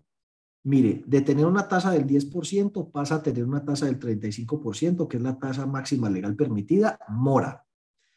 Es decir, que en solo un año esa deuda se le va, en solo tres años, esa deuda se le va a duplicar. O sea que en tres años ya debe 300 millones. Luego viene entonces el abogado, le quita la casa, se la va a rematar. Entonces le dice, bueno, los 350 millones de pesos, la vivienda ya está evaluada en 400. ¿Sí? Es más, está evaluada en 450, gracias a Dios. Pero se la rematan por el 70%. Entonces 7 por 4, 28 y 7 por 5, 35. Son 315 millones el remate. Entonces con los 315 millones eh, de pesos pagan la deuda del banco y eso que hasta el banco le queda viendo porque el abogado dice, sí, ¿cómo no? Es que a mí me toca el 30% de honorarios. Entonces dice, de los 315, el 30% son como 91 millones de pesos de honorarios. Entonces, lo cual significa que, eh, bueno, si hacen la diferencia, son como 200, 214 millones de pesos que recibe el banco. Es más, al banco también le quedó viendo plata. Ahí quedó aburrido de todo el mundo El único que quedó contento fue el abogado, ¿sí? Que después de tres años por fin pudo recibir su platica, pero el banco quedó aburrido porque no recuperó toda la plata. Usted quedó aburrido porque le quitaron la casa. Yo le hubiera dicho, bueno, ¿por qué? Si uno fuera como un robot, yo entiendo que eso no es fácil, pero si uno pudiera pensar como un robot sin sentimientos, diría, fácil, se vende la casa en 350, se paga la deuda en 150, nos quedan 200, con los 200 nos vamos a pagar arriendo de un millón y medio, un año serían 18 millones de pesos podríamos de ahí vivir con los dos o los tres millones que usted se ganaba por 12 serían 36. Luego de un año nos habríamos gastado casi 60 millones. Usted consiguió trabajo, ahora vive bien, pero todavía logró salvarse. Como nunca entró en mora con sus obligaciones y ahora tiene otra vez ingresos, se presenta al banco y le dije, mijo, voy a volver a comprar apartamento. La fuma de ayer ya me pasó, esta otra fuma que traigo hoy. Y se compra otra vez su apartamento de 400, pone la cuota inicial, que es el 30%, 120, le hacen crédito y vuelve y arranca. ¿Cuál es el estrés? Aquí salvó algo. Y no se estresó, vivió bien, no le dio un infarto ni se colgó de una viga. Aquí perdió todo pues a veces las decisiones que nosotros no tomamos las toman otros. Por eso es tan importante que ustedes hagan su presupuesto familiar para que tomen decisiones informadas, basadas en realidad y no en sentimientos. Volvemos a las recomendaciones. Balance entre felicidad y darse gusto, planee su vida, consuma aquello que realmente necesite, ahorre en ese nuevo presupuesto. Ahí sí estamos ahorrando el crédito preferiblemente productivo como el de la vivienda. Use las tarjetas para comprar, no para financiar.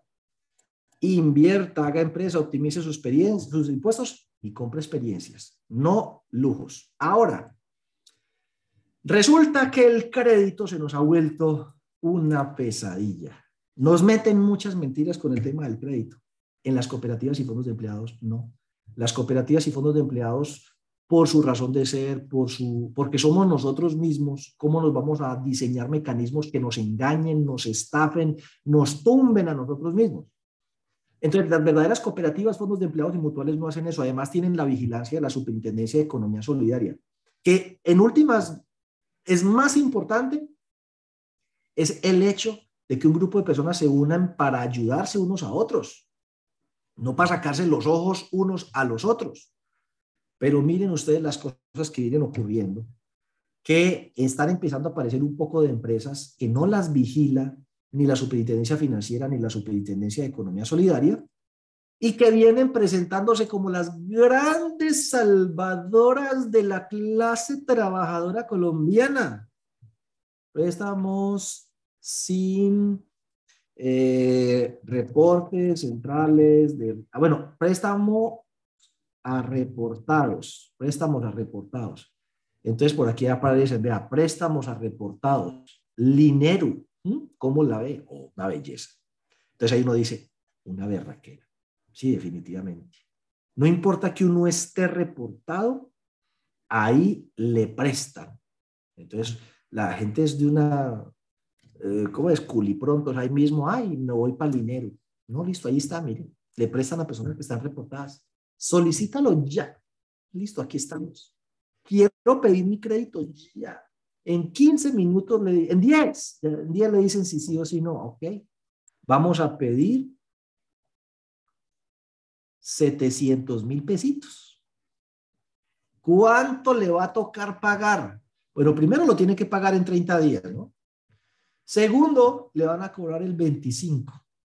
Podría ser más ahorita que la tasa está alta. Mire que es un engaño, es que le da uno como hasta piedra. Ahí le dicen que el 25, pero aquí ¿qué le dicen? Para el mes de septiembre le informamos que la tasa es del 35. Entonces le van a cobrar un 30. Entonces, a pesar de que aquí dice el 25, allá le dicen realmente que le van a cobrar el 30. Primera publicidad engañosa. Bueno, pero uno tiene que pagar intereses. La póliza de vida, por si se muere, bueno, eso hay que pagarlo pero le venden que el afianzamiento, porque no le piden codeudor, maravilloso, pero le pagan a una empresa que se llama el Fondo de Garantías de Antioquia para que si usted no paga, el pague. Y el Fondo de Garantías de Antioquia, pues no va a ser tan pendejo de no cobrar por eso. Eso de que hace el bien sin mirar a quién. Sí, cómo no. 88 mil pesos va a cobrar. Eso es como cinco o seis veces el valor de los intereses. Eso es realmente lo que es costoso. Pero tengan, el negocio no está en cobrar intereses. El negocio está es que en cobrar administración. La administración, junto con el IVA, vale 32 mil pesos, que es más del doble de lo que le cobran los intereses total. Por 700 mil pesos dentro de un mes va a tener que pagar 839 mil pesos. O sea, 139 mil pesos, casi 140 mil pesos de costo. Multiplique 7 por 2, 14. El 20% de 700 mil pesos son 140 mil y esto nos dio 139, lo cual significa que la tasa es de casi el 20% por un mes. Y yo que pensaba que lo peligroso eran los agiotistas, los gota gota, los pagadiarios, no, lo peligroso ahorita son las tales fintech. Eso sí es peor, pues eso sí es lo peor en materia de, crédito. Entonces, ojo, ellas están ahí eso no es que, ay, no, vino un ángel y descendió del cielo para ayudarnos a nosotros los malapagas, a seguirlos explotando y hundiendo más en el pantano. ¿Cómo le parece que las personas que están bien reportadas obtienen mecanismos de financiación menos malos? Y los fondos de empleados y las cooperativas, cuando usted se vincula con ellos, todo fondo de empleados, cooperativa o mutual, reporta la cartera a la central de riesgos y como posiblemente esos créditos sean por libranza algunos de ellos, si usted paga bien, empieza a crear un historial crediticio positivo. Así que en algún momento posiblemente su cooperativa, fondo mutual no tenga crédito de vivienda, pero usted necesite crédito de vivienda con el sistema financiero. Si para ese momento usted no tiene historial crediticio, no tener historial crediticio es casi tan malo como tener uno negativo. No le van a prestar. Entonces, una forma en la que el sector solidario contribuye al bienestar de millones de colombianos es que les va construyendo un historial crediticio positivo y no esos historiales crediticios negativos que surgen cuando a una persona sin experiencia le dan una tarjeta de crédito del éxito, de Carrefour, de Falabella, de Olímpica, y la gente se enloquece usar mal esas tarjetas, después está mal reportada y la única que le queda es este tipo de préstamos que le prestan al 20%. Bueno, aquí al menos no le pegan un tiro a uno como si lo hacen esas organizaciones. No sé si vieron la noticia de una familia que mataron por An Santander, por plata, no sé, espantoso. Pero hay otras, o sea, no es la única. Sí, no importa, le prestamos a personas que estén mal reportadas, mírenlo aquí. Buscas crédito para reportados, búscalos en Vaipor. Préstamos a reportados en Bogotá. Entonces, claro, mire, aquí está el pelota. Feliz. dijo, vea, tan pendejos allá en la cooperativa, en el fondo, en la mutual, en el banco, que es que no me prestan porque estoy mal reportado. Mire, no, yo eh, le dejé a todo mundo colgando en la brocha y aquí quedé impune. Sí, cómo no. Vamos a mirar las políticas de crédito de Byport. Entonces, primero, mi querido amigo, tenga presente que cada que usted pida un certificado de saldo le van a cobrar 50 mil pesos. ¿Sabe cuánto le cobra una cooperativa, fondo de empleados o mutual por darle el certificado? La mayoría de veces, cero pollito rayado. Ahora, no le piden codeudor, claro. ¿Por qué? Porque le van a cobrar el aval. Allá, ese fondo de garantías de Antioquia cobraba el 17%. Aquí no es tan caro, aquí es el 7%, pero sigue siendo caro. Imagínense que usted haga un crédito de 10 millones, ya de entrada le descuentan 700 mil pesos por el aval, pero ahí no han parado las malas noticias. Estudio y administración del crédito, 8.4% masiva. Hombre, aprendan a hacer cuentas. 8.4 más 8.4 multiplicado por 1.19 porque el IVA es el 19. Es el 9,996. Por redondeo, el 10. Le están prestando y le están cobrando por estudio el 10. 10 más 7, 17. Pero ahí no terminan las cosas. Uno dice, ay, pero es que aquí hubo una niña, lo más de linda, querida, amable y preciosa que me atendió. Eh, eso se llama, mi querido amigo, ¿se acuerda que yo le dije que eso tan bueno no dan tanto? Eh, eso se llama corretaje, que si usted lo invita a un desayuno gratis es porque usted es parte del menú, esa muchacha se lo vea. Ay, pero es que ya vino, me ayudó con los papeles, me diligenció todo. Eso se llama, mire, hay un cliente y un corredor. Esa muchacha es una corredora. Le corrió. Este corredor le prestó sus conocimientos y experticia para acompañar y asesorar integralmente al cliente en el trámite del crédito. Hasta ahí todo muy bien. Excelente servicio. Pero el cliente deberá asumir el costo de la comisión de corretaje que es el 3% del valor del crédito masiva si es una persona natural. Entonces, y, y esta pelada pues tiene natural dos hijos. Porque el resto pues no tiene mucho natural, pero ahí está, 7% el aval, 10% administración del crédito y 3 por 1.19 3,57%. Sin contar pues las otras cositas, hasta ahí le van a arrancar el 21% sobre el valor del crédito. Entonces, pues así, con eso, así cualquiera, hay un disco que dice así, así cualquiera, decir, que. Miremos aquí, por ejemplo, Bypor, Colombia, la página principal, crédito de libranza, para reportados en centrales de riesgo, así no tengan experiencia crediticia. Usted dice, no, se me apareció la Virgen. Sí, ¿cómo no? ¿Se acuerda la primera cosa que me decía mi mamá? De eso tan bueno no dan tanto. ¿Cómo que no? Mire, le prestan 130 millones. Agilidad en el desembolso. 144 meses, 5 deudor. Pero digo, usted se hizo bien las cuentas. 130 millones de pesos le van a prestar a una tasa que seguramente va a ser cerquita de la usura. Y de entrada le van a descontar el 21%. Todo lo que le cuesta a usted ganarse la platica para regalarles 27 millones de pesos así de entrada, va a quedar con 103 millones de pesos. Le van a, le van a dar 144 meses, le van a clavar el 2% de intereses como mínimo. Le voy a decir de cuánto va a ser la cuota. Pago a una tasa del 2 a 12 años de plazo. Le van a cobrar intereses sobre los 130 millones a pesar de que no se los van a entregar, solo le van a dar 103. O sea que usted es el que está poniendo a vivir sabroso a los demás. ¿Cuánta mm. gente está viviendo sabroso de cuenta suya? Y la que va a vivir si sigue así. Entonces, ¿cuánto va a terminar usted pagando? 144 cuotas de 2.797.000, 400 millones de pesos.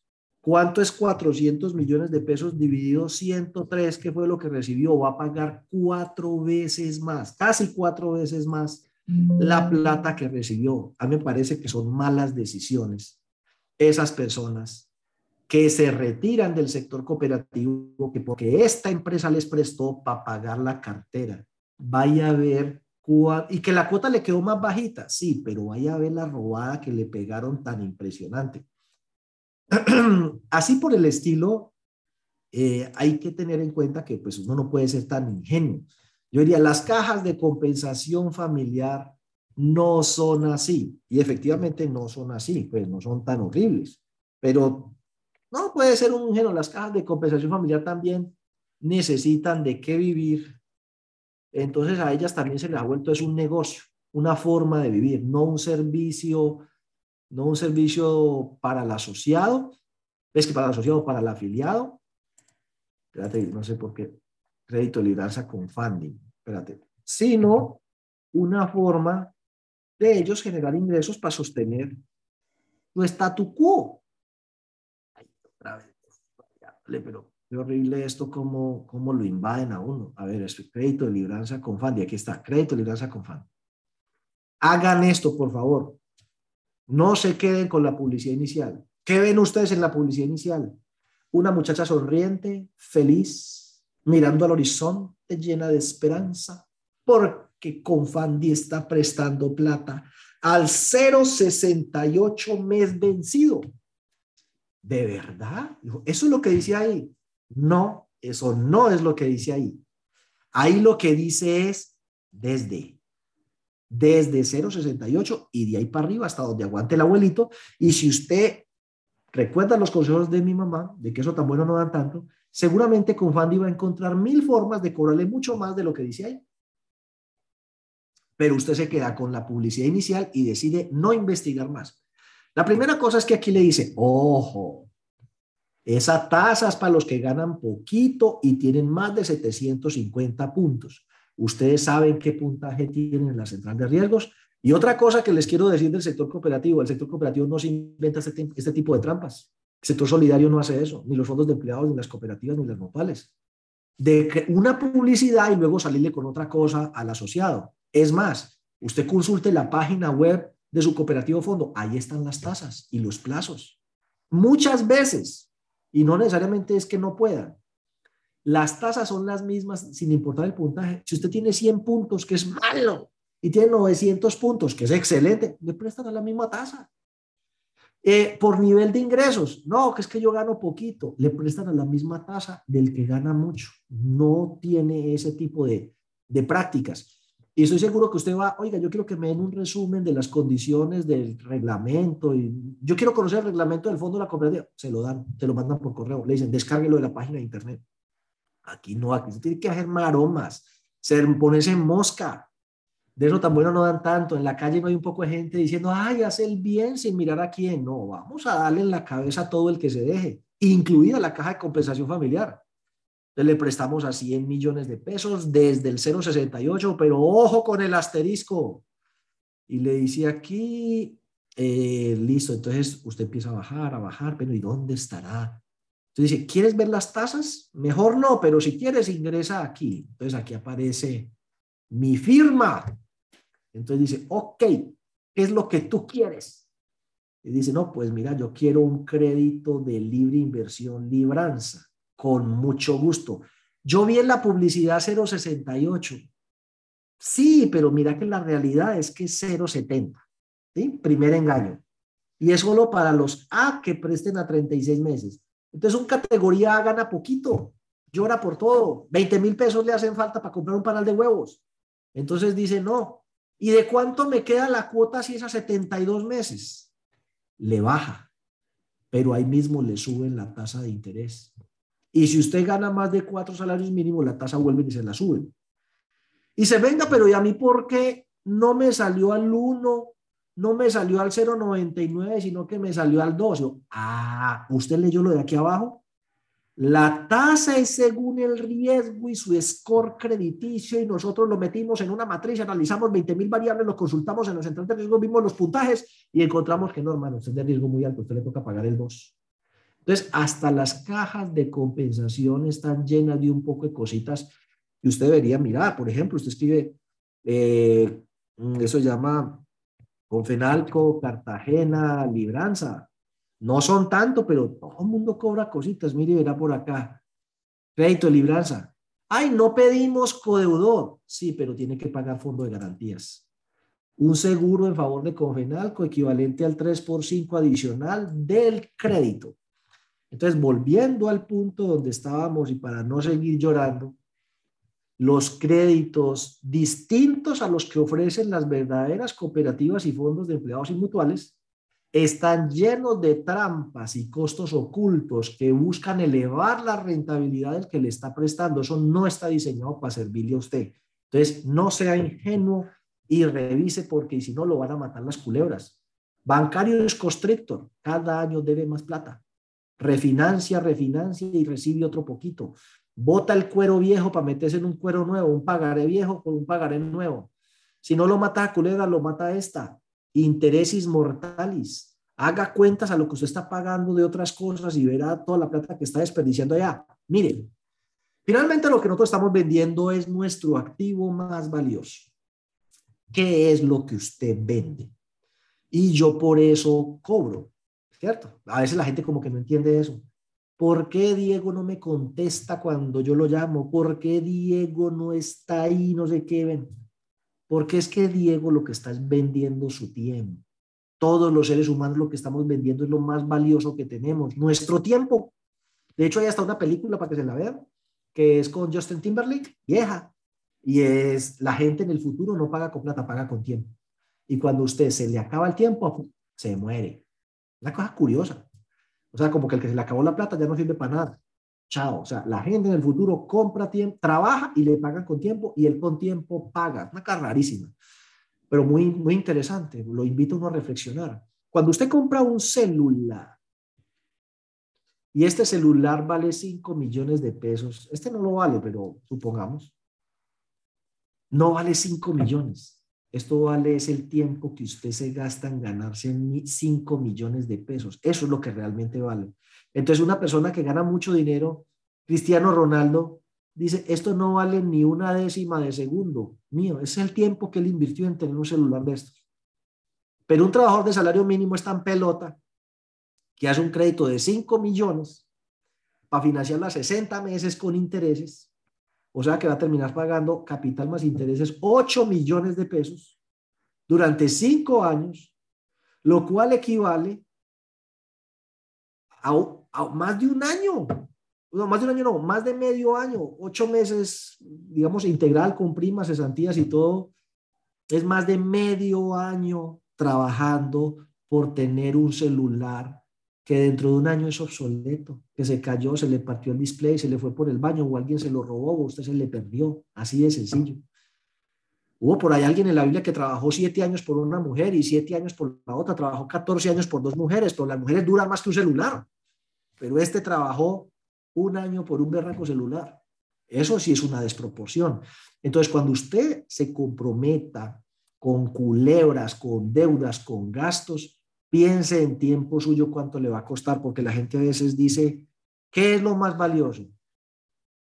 ¿Preferiría usted tener más cosas y no quedarle tiempo de nada para disfrutarlas? A mí mismo me ha pasado eso. O decir, yo preferiría tener menos cosas, pero tener más tiempo para poder disfrutarlas. No tener que trabajar tantas horas. Mire, pues es que la persona que está en eso, y eso es entendible, le dicen que tiene que ir a trabajar un domingo, un festivo, y se alegra. ¿Por qué? Porque lo van a pagar triple. Y lo que necesita es plata para pagar las deudas en las que se metió.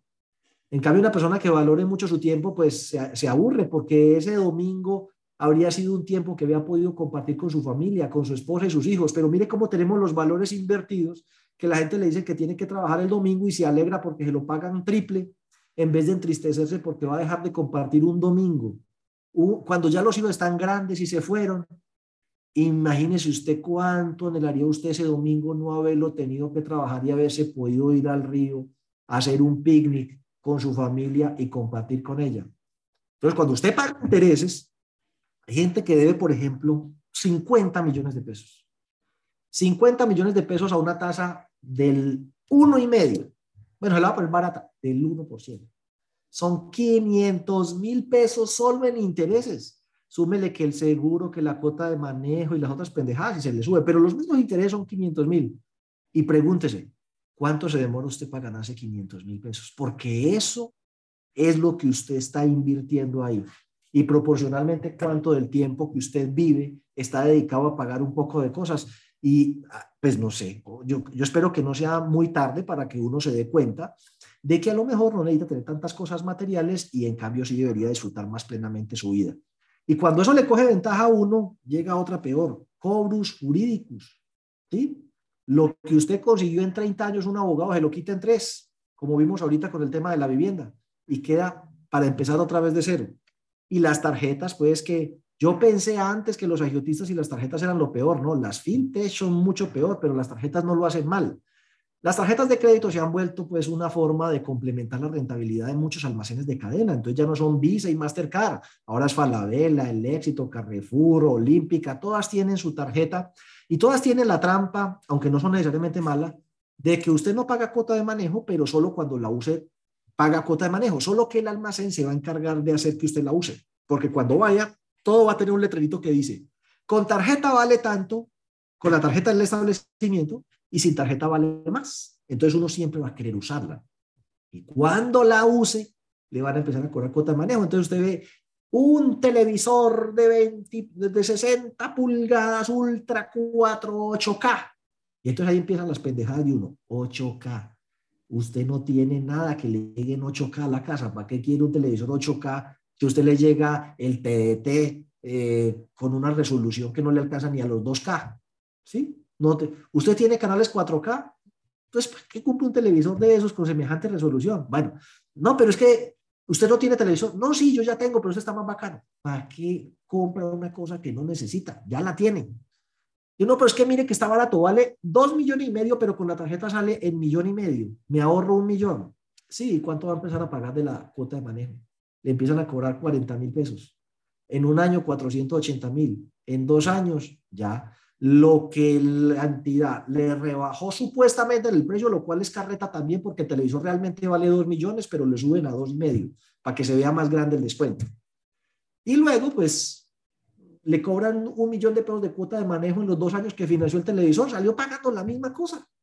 Sí las podría utilizar si se gana el descuento con la tarjeta del éxito y luego va a la cooperativa y le dice a la cooperativa o al fondo, présteme para pagar de una vez la tarjeta del éxito. Ahí sí se ganó el descuento y se ahorró la cuota de manejo, la tasa de interés va a ser más bajita en la cooperativa o fondo. Ahí sí le veo yo ventaja a ese tipo de tarjetas. Entonces, las tarjetas no tienen la culpa, son un instrumento que la gente puede usar para el bien o para el mal.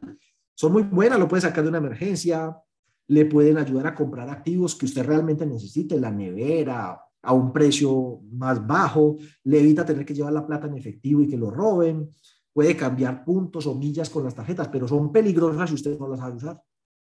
Se compra cosas que no necesitan. Un televisor cuando ya tiene dos. Le hacen el paseo millonario, el fraude, la clonación. La gente que no la sabe manejar, cuando menos piensa, termina reportado en las centrales de riesgo y termina comprando checheres que en vez de darle plata le sacan, como el celular. Entonces ahorita tiene que pagar el plan y tiene que pagar que la carcasa y tiene que pagar que el vidrio, más plata para jugar. Entonces los prestamistas, eh, a diferencia de las tarjetas de crédito, pues no cobran cuota de manejo, pero le cobran el 10%. Así que si usted presta un millón, dentro de un año debe el mismo millón, a pesar de que ya ha pagado un millón doscientos en intereses. O sea, eso es caro. Está peor la, el, el, la, la fintech, pero el agiotista, al prestamista, ese no le está haciendo un favor. De hecho, está cometiendo un delito que se llama usura. La usura arranca a partir del 35%. El señor le está prestando como al 140 efectivo anual, cuatro veces la tasa máxima legal y usted le da la mano y le agradece. Las tarjetas de crédito, no, los intereses no es lo más costoso. Usted aquí de intereses pagó X cantidad de plata. ¿sí? No sé cuánto será, pero en cuotas de manejo pagó 240 mil pesos. 240 mil pesos, mucho más. Mire, cuando usted va por aquí, está pagando más de cuota de manejo que lo que está pagando de intereses sobre la nevera que compró con un millón. Ojo a eso. El banco, los bancos tampoco lo hacen mal. O sea, en, en orden, si nos vamos en orden, pues el menos peor no son los bancos. Ojo con esas otras cosas de Vaipor y de Fintes. Los bancos pues le van a cobrar que estudio del crédito, que papelería, los intereses, eso también traen mil trampas para cobrarle una tasa más alta de la que usted cree. El peligro realmente de los bancos es que después de que ven que usted es buena paga, empiezan a llamar, oiga, no quiere otra tarjeta, no quiere un retanqueo, no quiere que le preste, que le haga una compra, que le, si es buena paga, ¿no? Em, entonces es un acoso de otro modo y terminan sobreendeudando a las personas. Entonces, para ir culminando esta sesión respecto a endeudarse, no la pregunta correcta no es cuánto me pueden prestar, cuánto puede usted pagar sin dejar de cubrir sus necesidades básicas ni perder su tranquilidad. La vivienda es una inversión, el vehículo no me parece tanto. Es comodidad, seguridad, pero no es una inversión. Y el consumo, pues ojo, que no esté consumiendo cosas que no necesita. La tarjeta de crédito es un medio de pago. Como le dije yo, compro la nevera, me gano el descuento, no llevo la plata, pero luego me consigo el crédito con la cooperativa y pago. Porque si usted lo financia con la tarjeta entre cuota de manejo e intereses, le va a salir carísimo. Ojo con esos abusadores crediticios. Vaipor, fintech, agiotistas, gota gotas, no se meta con eso. Si usted tiene que llegar allá porque se le cerraron las otras puertas, es porque está desesperado. Tenga en cuenta todos los otros costos y sepa que entre mejor pague, menos le van a cobrar. Allá vieron. Esta tasa del 0,68, sí señor, pero para los que tengan más de 750 puntos. Los que tienen menos de ahí, todo el que le preste, le presta caro. Entonces, sea buena paga. Y ser buena paga implica comprometerse hasta donde uno puede pagar, no hasta donde le ofrecen. Y usted de todas maneras debe saber que tiene ciertos derechos. Usted tiene derecho a saber cómo está su reporte en la central de riesgos. Entra a la página de TransUnion y de Data Crédito. Tiene derecho a conocer las condiciones de sus productos, tasa, plazo, seguros, descuentos. En la cooperativa y en el fondo se los dicen. En las demás le toca buscarlo usted mismo. Eh, y bueno, por lo demás, el mensaje final para concluir el día de hoy es que en este momento hay una enorme cantidad de personas allá afuera viendo cómo sacar el dinero de su bolsillo para ellos hacerse ricos. En el sector cooperativo y en los fondos de empleados hay una gran cantidad de personas pensando cómo prestarle el mejor servicio a usted para que con las herramientas que allí hay pueda vivir mejor, pueda progresar. La primera herramienta, el ahorro, en toda cooperativa o fondo de empleo se ahorra y se crean estímulos para que la gente permanezca en el tiempo ahorrando. Y en cuanto al crédito, yo no creo que ustedes los estén acosando a toda hora y llamando de las cooperativas o fondos diciéndole, metas en otra culebra, tenga otra tarjeta, metas en otro seguro. No, esa decisión la toma usted. Y cuando usted toma esa decisión, no hay trampas o costos ocultos. Estas son las condiciones. Si le sirven, utilícelo y hay una corresponsabilidad mía. La cooperativa fondo me pone ahí esos servicios que yo necesito, pero cómo los use yo también es responsabilidad mía. Eso es como un cuchillo. El ladrón que le robó el celular, ¿el cuchillo tuvo la culpa? Fue el ladrón el que tomó esa decisión, así que él asume las consecuencias de lo que le pase. El niño que cogió el cuchillo y rompió la sala y se cortó una mano, ¿el cuchillo tiene la culpa? No, el adulto que le entregó un cuchillo a una persona que no la sabe manejar. Y la persona que está en la casa preparando el almuercito con el mismo cuchillo, esa persona está preparada para usar ese cuchillo y está motivada para hacerle su almuercito de amor y amistad y el cuchillo ahí tampoco tiene la culpa. Entonces, el crédito no tiene la culpa. ¿Qué tan preparado está usted para usar bien el crédito y el ahorro y los instrumentos financieros? ¿Y cuáles son sus motivaciones realmente en esta vida? El placer, la felicidad. ¿Qué idea tiene usted del éxito? ¿Cuáles son sus metas? ¿Qué es lo que usted se propone? Si tiene la motivación adecuada y las herramientas a su alcance, no dudo yo que usted va a progresar en la vida. Y ahí sí le creo empiece en algún momento a vivir sabroso. Sin embargo, aún con las dificultades, las carencias que hoy pueda tener, no sabemos si hoy es nuestro último día. Entonces, mi invitación final, deje de quejarse tanto, sea más agradecido con lo que tiene y disfrútelo plenamente. Siéntese y haga cuentas, haga, eh, tome el toro por los cachos, pase de quejarse a la acción y empieza a cambiar cositas. Una, haga un diagnóstico, haga ese presupuesto que les vamos a poner allí en nuestro blog. Una vez que yo tenía un problema y que le comenté a un jefe, el jefe lo que me dijo fue, tú solito te metiste, tú solito te sales. Y a partir de ahí, yo creo que mmm, desarrollé una nueva filosofía de vida. Lo que usted no haga por usted, nadie lo va a venir a hacer ni el sistema financiero, ni el presidente, eh, ni el jefe, ni la empresa, ni la familia. Es usted el que tiene que tomar control de sus finanzas y las cooperativas y los fondos de empleados, su portafolio más el principio de la educación pueden ser de mucha utilidad. Y espero entonces que ustedes se asocien o permanezcan y usen los servicios de su cooperativo fondo si ya lo son. Les deseo muchos éxitos y bueno, por allá nos continuaremos viendo en esta serie de capacitaciones. Falta una de octubre y otra de noviembre. Inviten a los asociados de las cooperativas o fondos a los que ustedes pertenecen a que se conecten. Y este video queda en nuestro canal de YouTube y el material en el blog para que lo consulten. Feliz día del amor y la amistad y nos veremos, espero, muy pronto. Hasta luego.